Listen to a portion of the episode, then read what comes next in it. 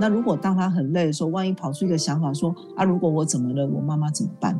如果我怎么了，那谁要来顾我的小孩？有的是，有的是爸爸顾小孩，或是各式各样的状况。所以有些时候会出现这样的状况，就是如果他没有办法一些比较呃另外的不同层面的思考的角度去看的话，他就会陷入死胡同。到最后，他就慢慢的相呃说服自己说，呃，当我们两个一起离开，其实对这世界是好的。因为我们常常发现，这些照顾者把被照顾者杀掉的事情，嗯、最后他们都会，他们也会一起自杀，这样子。对。欢迎光临。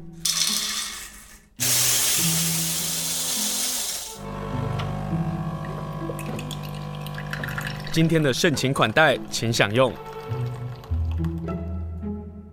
今天我们要来谈照顾杀人。如果你想要深入了解，或者是你自己也是在照顾年迈的家人，或者是生病的家人的时候，今天跟大家来分享是由宝瓶文化所出版的一本书，中文的书名叫做《无人知晓的房间》，也就是没有人知道这房间里头发生什么样的事情。那这本书呢，是由每日新闻大阪社会部的采访组所编写的。这本书《无人知晓的房间》有个小小的标题，在封面上这么写的：“长期照护下走投无路的家人的自白。”今天我们就要谈的是长期照护下，我们看到社会有一个问题，叫做照顾杀人。照顾杀人当然是日本所翻译下来的字，但是这几年我们发现，在台湾也常常会看到这几个字。远东联合诊所的精神科医师吴家璇吴医师呢，就曾经写过一篇文章，在谈到我们台湾嘉义的一个照顾杀人的事件。在当时，吴家璇医师下的标题叫做“终结照顾悲剧的轮回”。是啊，那是个轮回，但真的能够终结吗？今天我们就来从无人知晓的房间和吴家璇医师来聊天，来认识照顾杀人。医师好，呃，主持人好，各位朋友大家好。今天跟大家分享《无人知晓的房间》这本书。你自己是一个精神科医师，然后你也照顾你失智的父亲多年。我相信这本书啊，对你来讲是一个非常重要的书，但是。当我知道医师的背景的时候，我在想的问题是：有勇气看这个书吗？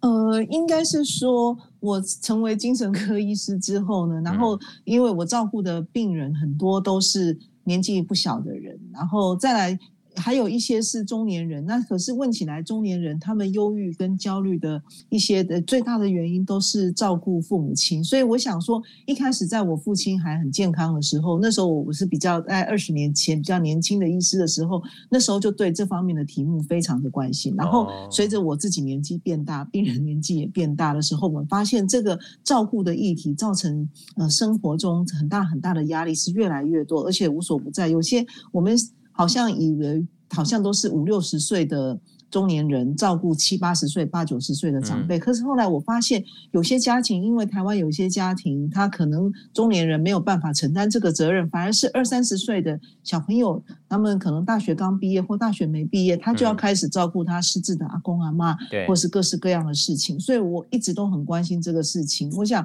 精神科医师应该是有练过，虽然说我自己的父亲他也是需要被照顾，但是我想说这种书我就是不得不看，而且说。我看了以后，我觉得说，呃，就算是我受过一些专业的有关于老人、老人这种心理健康、失智的一些专业训练，我觉得我看了还是得到很多的帮助。这样子，嗯，呃，就像是精神科医师吴家璇医师说的，不得不看，我们也要不得不介绍，因为连我自己也在照顾我年迈的父亲。嗯、那这本书在谈的是日本在高龄化下所看到的问题，它不单单只是谈到是老人照顾老人，对不对？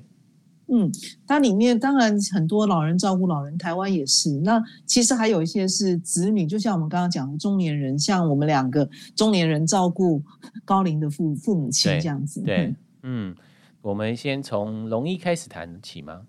龙一他是一个在照顾他母亲的一个案子，对对，然后后来在河岸自杀的一段的故事。对啊，所以我觉得这些故事里面，尤其其实这个问题，我们讲龙一的故事，很多人大概会想，我觉得这本书最了不起的就是说，他有办法，悲剧已经发生了，他有办法去，但是就像新闻，就是像放烟火一样，或者是甚至这个小小的火柴点了就没有，他有办法去知道悲剧发生之后，去追到这些所谓的加害人，他们其实都是照顾者，呃，他们到底当时是怎么想的？然后，但但是这个事情对他来说，呃，当时怎么想的？然后再来是有没有可能有不一样？然后就像刚刚提到的是说，哎，其实会访他访问他身边的人说，哎，身边的人到底有没有知觉说容易是需要被帮助的？嗯、然后是我们可以可以每个人伸一只手的话，他可能就被我们拉出来了。嗯嗯，这个故事是在二零零六年的时候，在京都的一段故事，嗯、就京都。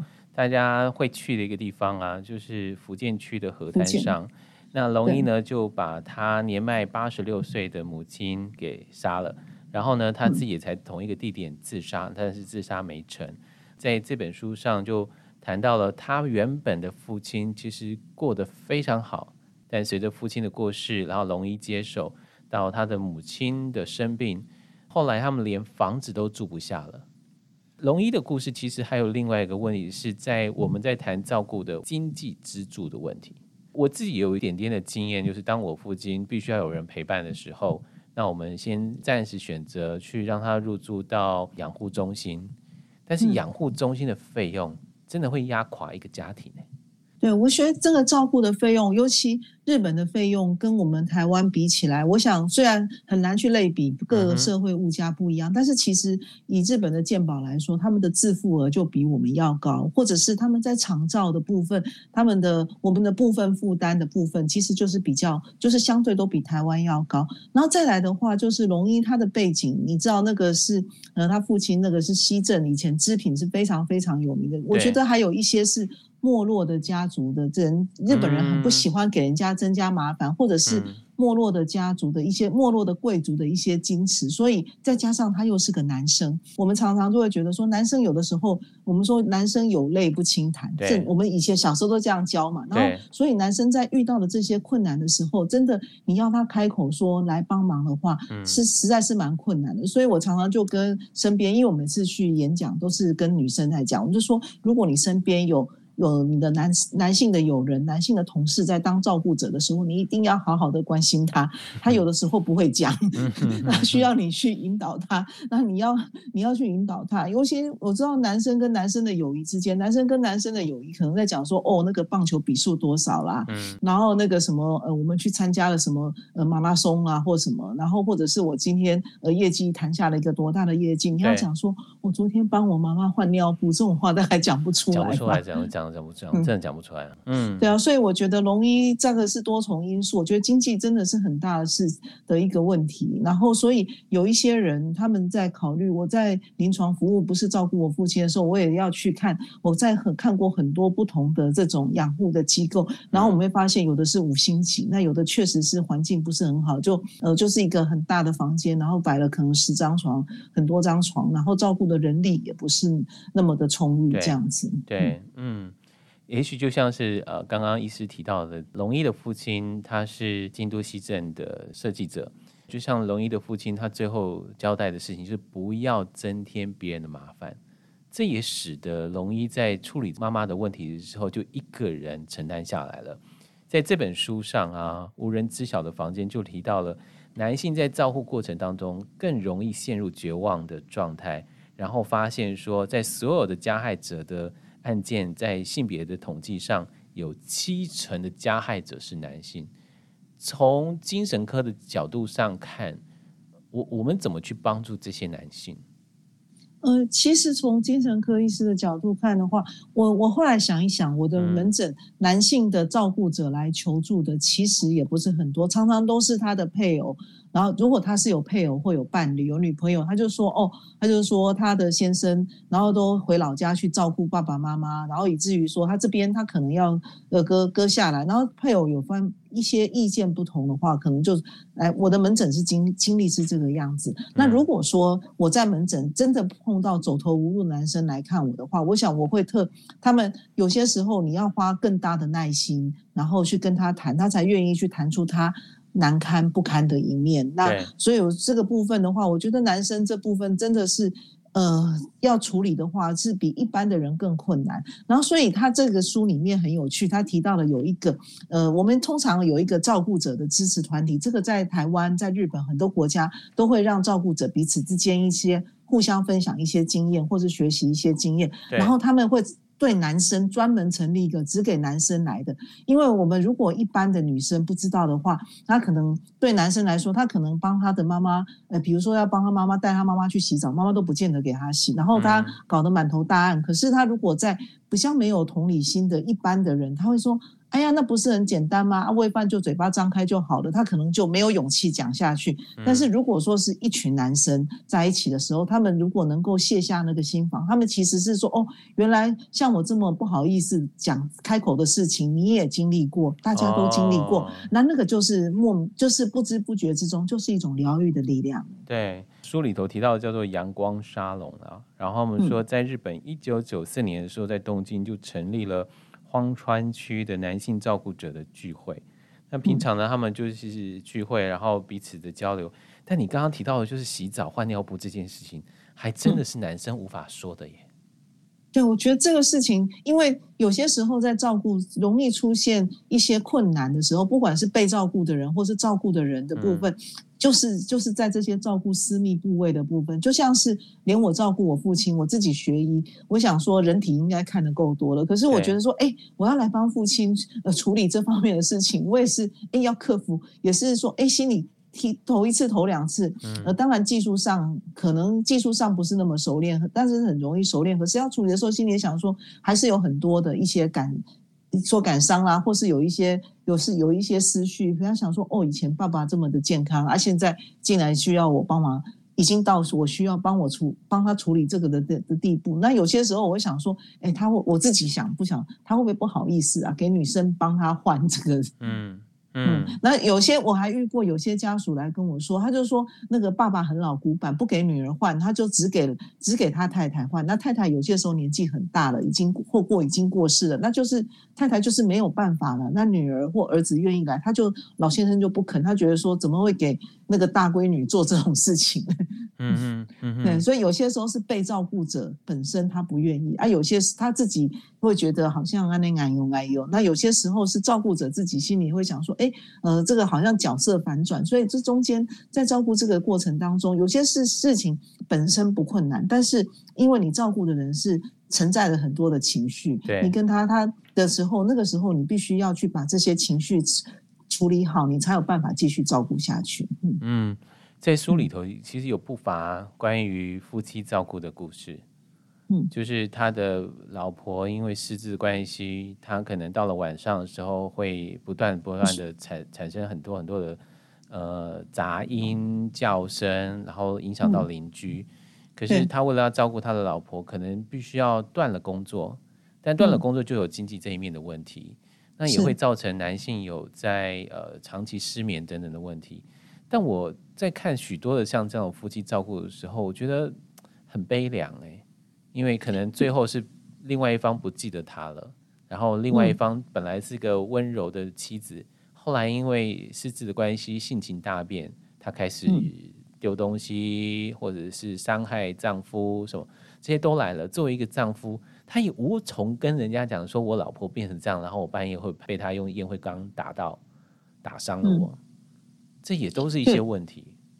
对，我觉得这个都讲不出，很多事情都实在是说不出口，因为有些时候家庭这个事情真的是很困难，所以更加深。当他已经到了，我们如果说用一些比较职业的名词，就是 burnout，就是已经大家已经工作到心力交瘁的状况之下，你的判断力啦，或是你的反应，可能就会出现一些你预期之外。尤其是有一些人，他的想法，他会比较我们。一般在照顾，就是我们在呃建议这个照顾者跟被照顾者之间，我们会说你需要给自己适当的休息。嗯。可是，在某一些性格的照顾者，他就会，比方说他是一个完美主义弟者，然后即即便他有兄弟姐妹，说或许他会觉得弟弟来照顾只有七十分不合格，只有我照顾才一百分，我才放心。可是自己一直照顾下去，不可能无止无尽的照顾下去，以至于好像旁边人被排拒在外面。那这时候他会想说，那如果当他很累的时候，万一跑出一个想法说啊，如果我怎么了，我妈妈怎么办？如果我怎么了，那谁要来顾我的小孩？有的是，有的是爸爸顾小孩，或是各式各样的状况。所以有些时候会出现这样的状况，就是如果他没有办法一些比较呃另外的不同层面的思考的角度去看的话，他就会陷入死胡同。到最后，他就慢慢的相呃说服自己说，呃，当我们两个一起离开，其实对这世界是好的。因为我们常常发现，这些照顾者把被照顾者杀掉的事情，最后他们都会，他们也会一起自杀，这样子。对，这些都会经过法院的判决嘛？因为你毕竟还是杀了人。我看到很多就是，比如说孩子杀了妈妈的孩子会说，希望下辈子还能够成为妈妈的孩子。嗯，然后或者是老公杀了老婆，会希望还能够跟他再一次在一起，很悲伤哎。是，这实在是 没有办法说出来的悲伤，因为他们，嗯、他们有些人其实杀完了以后，他有些有些这些照顾者，其实他们如果去做精神鉴定的话，可能有一部分是符合照顾者已经陷入严重的忧郁的时候，才会出现这种杀人的意念，或者是自伤伤人的意念。然后，所以说这个时候，其实他们早就自己就照顾者已经也自己也变成病人了。我觉得这是一个很。就不晓得怎么说，一虽然法院他们最后可能判的就是说判的比较轻，就是给他一一个一短的短短短的刑期，然后再加上长期的缓期。那其实，在台湾最近法务部也在考虑要要做这样的修法，就是说因为这种状况，因为这些人我们。本来犯罪要矫正的，就是说避免他再犯嘛。那这些照顾者把被照顾者呃把他呃杀掉的人，他们是几乎没有再犯的可能性啊。嗯，因为他们是在某些特殊的情境之下做的事情，所以是不是也要研议说要把刑期缩短，然后呃放宽假释的门槛？因为现在的我们的法令的规定，好像像这样子的犯罪最低就要判到三年，然后三年的话就是不能假释的，所以他还是必须要关三年。对，他就必须要被关。那当然，他表现很好，这种人进去都是监狱的模范生，什么事情都做得非常好。然后可能 因为他们照顾年迈的父母亲或者生病的家人，那个经验比大家好很多。他有的人在监狱里面也是，他都是在忏悔。他可能，我也我以前在，我有去曾经去支援过监狱的医疗，我也看过，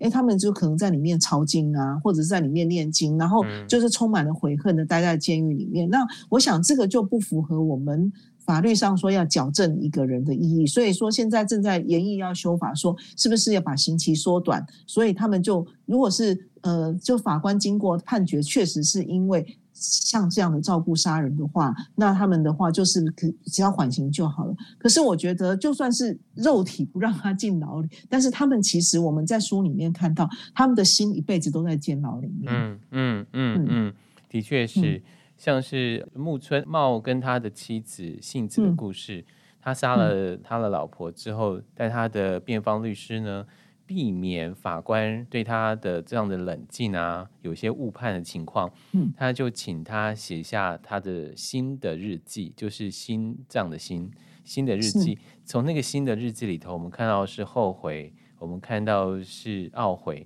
我们看到是想念。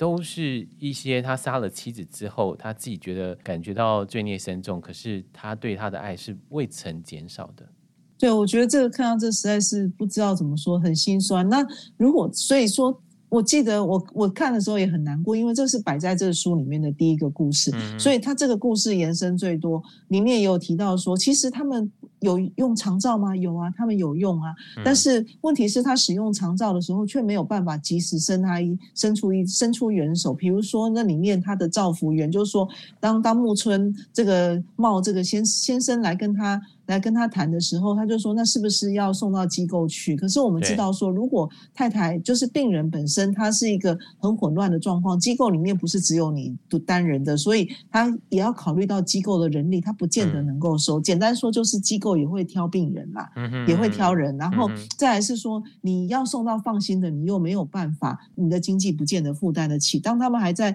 呃选择，还在挑来挑去的时候，就出事了。然后但是先。就是说，妻子的医师他也想一想，因为他们不是不关心他，他也让他去最好的这种失智的专科医师。他就想到说，哎，奇怪，其实在出事前两三几几个礼拜，就两三个礼拜，他突然发现先生在没有预约回诊的时间提早回来了。然后这个时候，当然，呃，医医院里面的医护人员认识他，就会想说，就问他几句。可是问他几句，他讲到说，哎，怎么啦？然后他又说到嘴巴又没有说回去，又把话说回去了。所以有错。错失了几个能够及早发现他已经快要崩溃的一个真的一个机会，这样子。嗯，所以呃，这本书还特别多了一个篇章，就是悲剧能够预防吗？从一个照护的救援者的专员的自白，嗯、然后从一个医师，他到底有没有察觉到征兆？当他发现他并没有察觉到征兆，或者事后再看这件事情的懊悔的时候。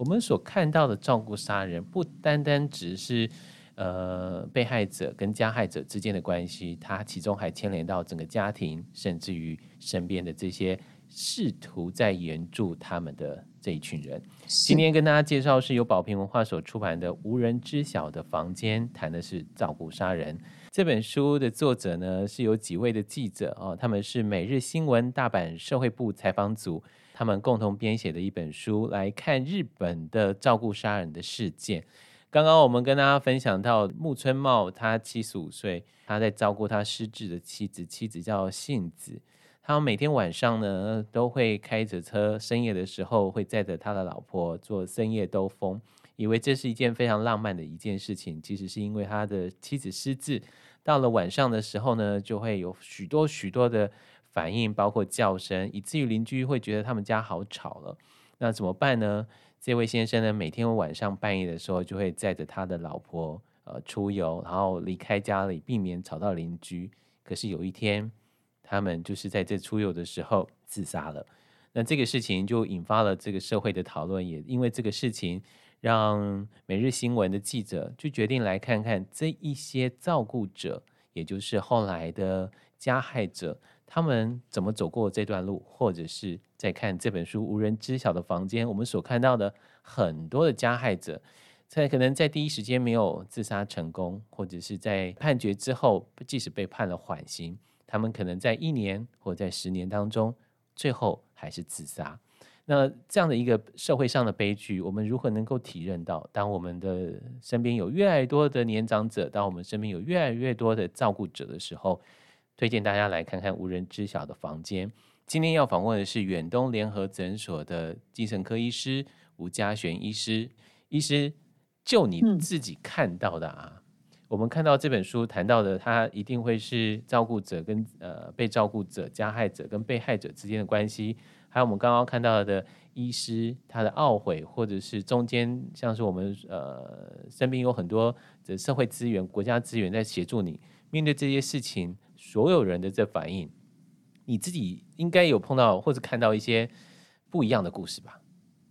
呃，其实我看到的故事里面，大概我最开始看到都是有很多人会还不知道怎么样去使用身边的资源。嗯、然后，比如说我，我常常我每次去演讲，我第一个已经问说：“请问各位知道一九六六是什么吗？”那我想说，有照顾过、有长照经验的人都知道，一九六六这是我们的台湾的长照专线。可是，我们如果在比较年轻，但是实际上有些照顾者，他可能他并不知道一九六六是什么。现在大家可能比较知道一九二二是防疫专线 啊。然后呃，所以我想说，第一个是说，哎，我碰到的实际经验是我们台湾还是有不少人会觉得说，一他不知道我们的资源在哪边，所以不晓得怎么样去去去那个去那个使用这些资源。然后另外者我看到的还有一些状况，就是台湾跟日本不一样，是台湾很多人都是靠着呃外劳，就是外籍的看护来帮忙，因为日本是不允许引起引用外籍看护到家户里面去的。然后可是外籍看护来，他们其实有些时候，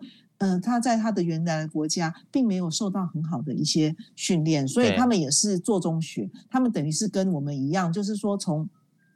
从一个不知道怎么照顾老人的，当然你如果很幸运请到有经验的很好，嗯、但是如果没有的话，他们一直是做中学。有些时候呢，我发现，哎，其实，在照顾的时候，照顾久了，我们虽然常常很多人来抱怨是说他的外籍看护如何的偷懒啊，怎么样怎么样，但是我也看到有一些非常非常了不起的外籍看护，像我的父亲是，就是我跟外籍看护在照顾，照顾帮呃跟我一起照顾父亲，我们的菲律宾籍的看护 Peach 就是一个，我觉得他是一个天才看护这样子。所以他就很能够去处理爸爸这些情绪，他甚至有些时候，但是我父亲有的时候他生气起来，他还是他才还是 Peach 曾经被也曾经被我父亲打伤。那如果你想说，假设碰到一个个性比较暴躁的看护的时候，嗯、所以呃，他可能说不定他就反手就打回去了。对。对，他可能就反手打回去，然后那个时候 Peach 被打伤的时候，我就看到他，我就说你怎么？他说他就跟我说，他今天我白天去上班，他白天被我爸爸因为要帮他换尿布被打伤，我就说下次这样的时候你就没关系，让他穿湿尿布穿久一点吧，大概过个十分钟他就不不会发脾气了，你不要呃急着说要让他保持皮肤的干爽，结果呃他不高兴你就被打伤了，所以你看这种每天的摩擦，我觉得尤其他们又语言，他跟我的父亲有的时候哦。语言又不见得完全能够沟通，我觉得真的都是很大。在台湾可以看到很多这样子的一个案例，这样子，嗯、包括我自己就是。所以这个书里头谈到照顾者的何种的表现，令这些呃照顾者会陷入绝望的状态。第一个就是被照顾者施以言语或者行为上的暴力。那第二个呢，是就是睡眠不足的困扰。睡眠不足的确是一个很大的困扰哦。对，睡眠不足，因为我们知道失智的长辈，他们常常呃的困扰就是说，他们因为他们的这种日夜的调节不是那么的敏感，所以他们常常都会搞不清楚白天晚上。嗯。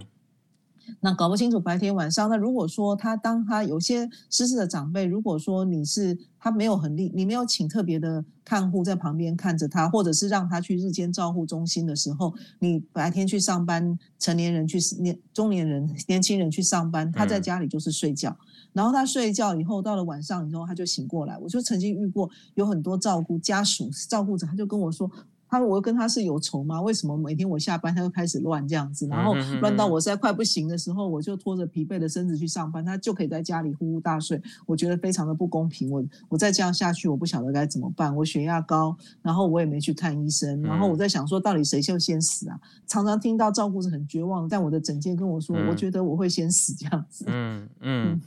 那我们刚刚说到那个失眠的状况啊，就像是我们刚刚开场的时候提到的。”木村茂跟杏子的故事，嗯，就每个晚上都必须要载着他老婆出去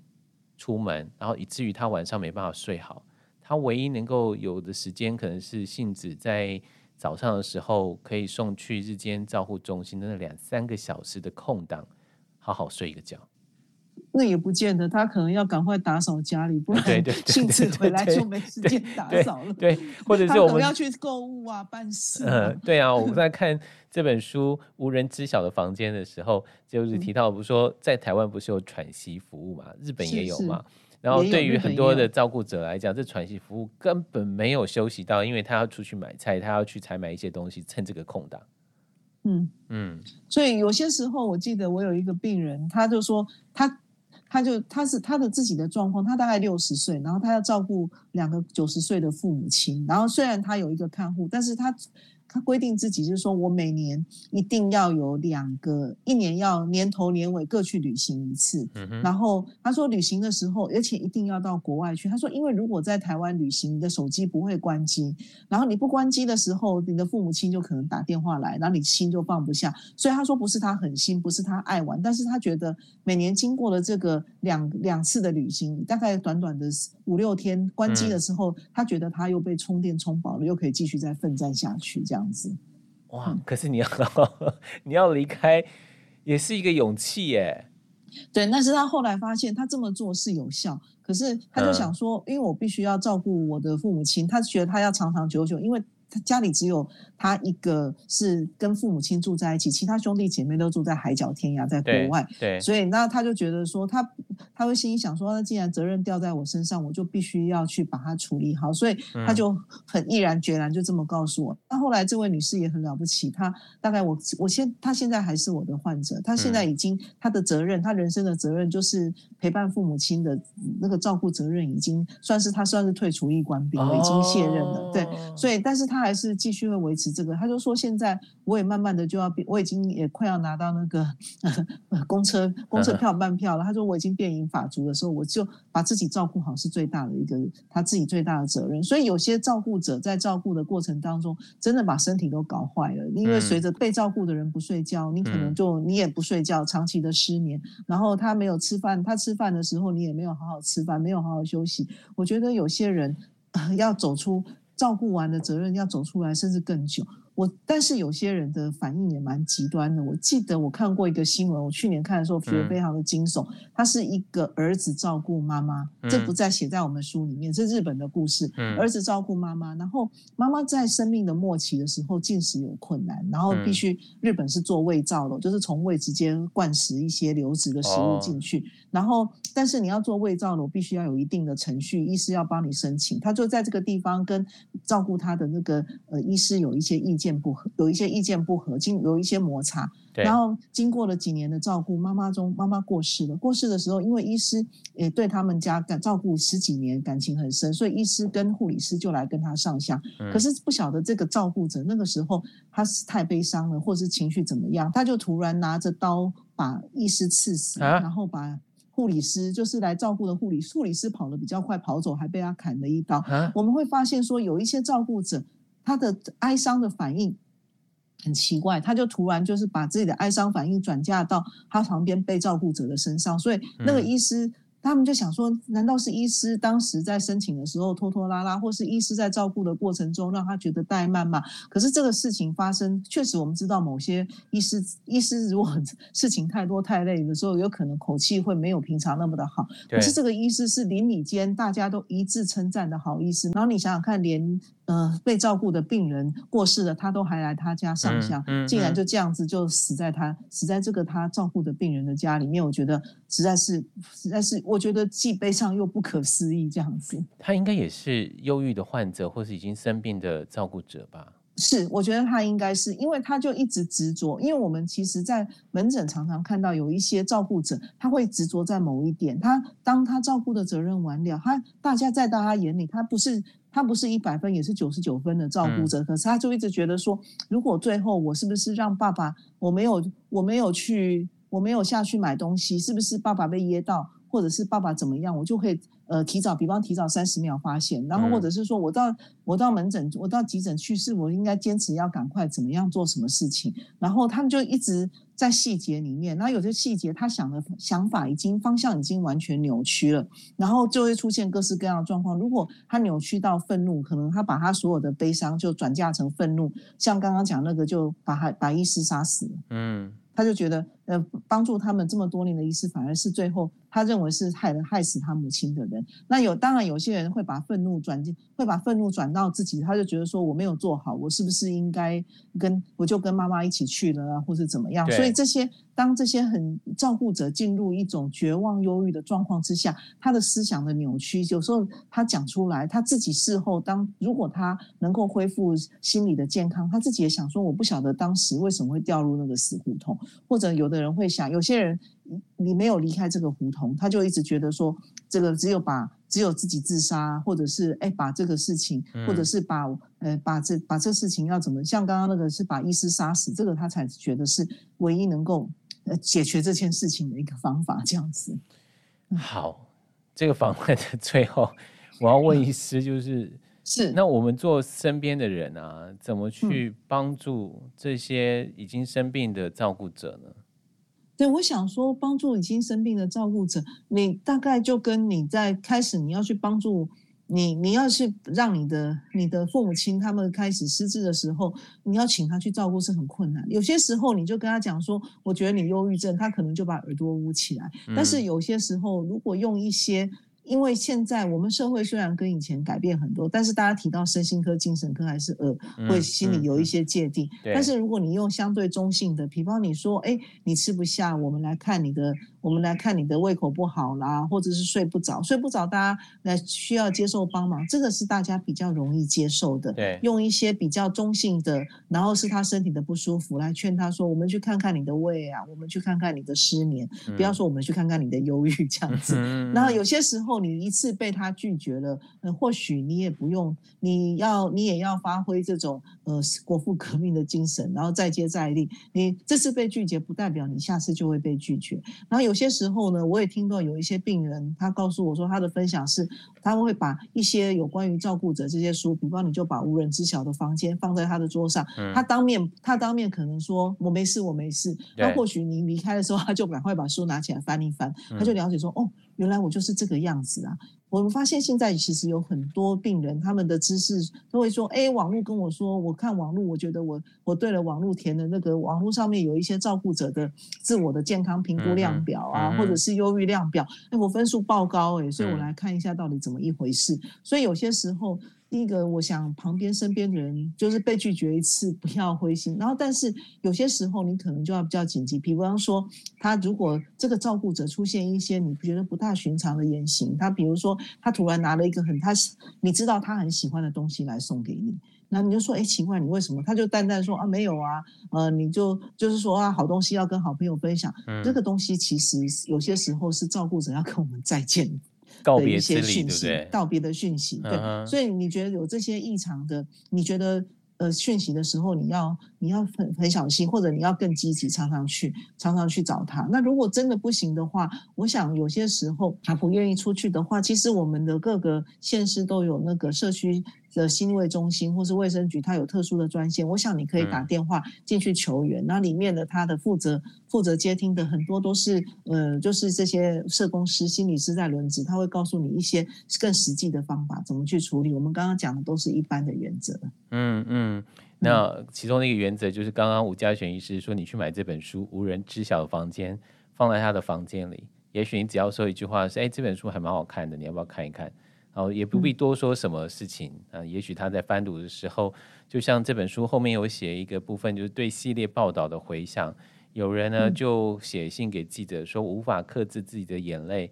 在这书里头仿佛看到他另外一个他。他因为这篇的报道得到了慰藉，呃，甚至于获得了拯救。也有读者说，他也不敢相信，既然会写下这一封信，写给记者的一封信，就正因为里头。如实的叙述了他自己所经历的事情，还有心声，他感到内心恢复平静。今天跟大家来分享的是无人知晓的房间里头说了许多精神压力、睡眠不足、身心俱疲、绝望，必须要独自承担，有苦难言，甚至于在贫困当中还要照顾自己的家人情况之下走不出来，到底该怎么办？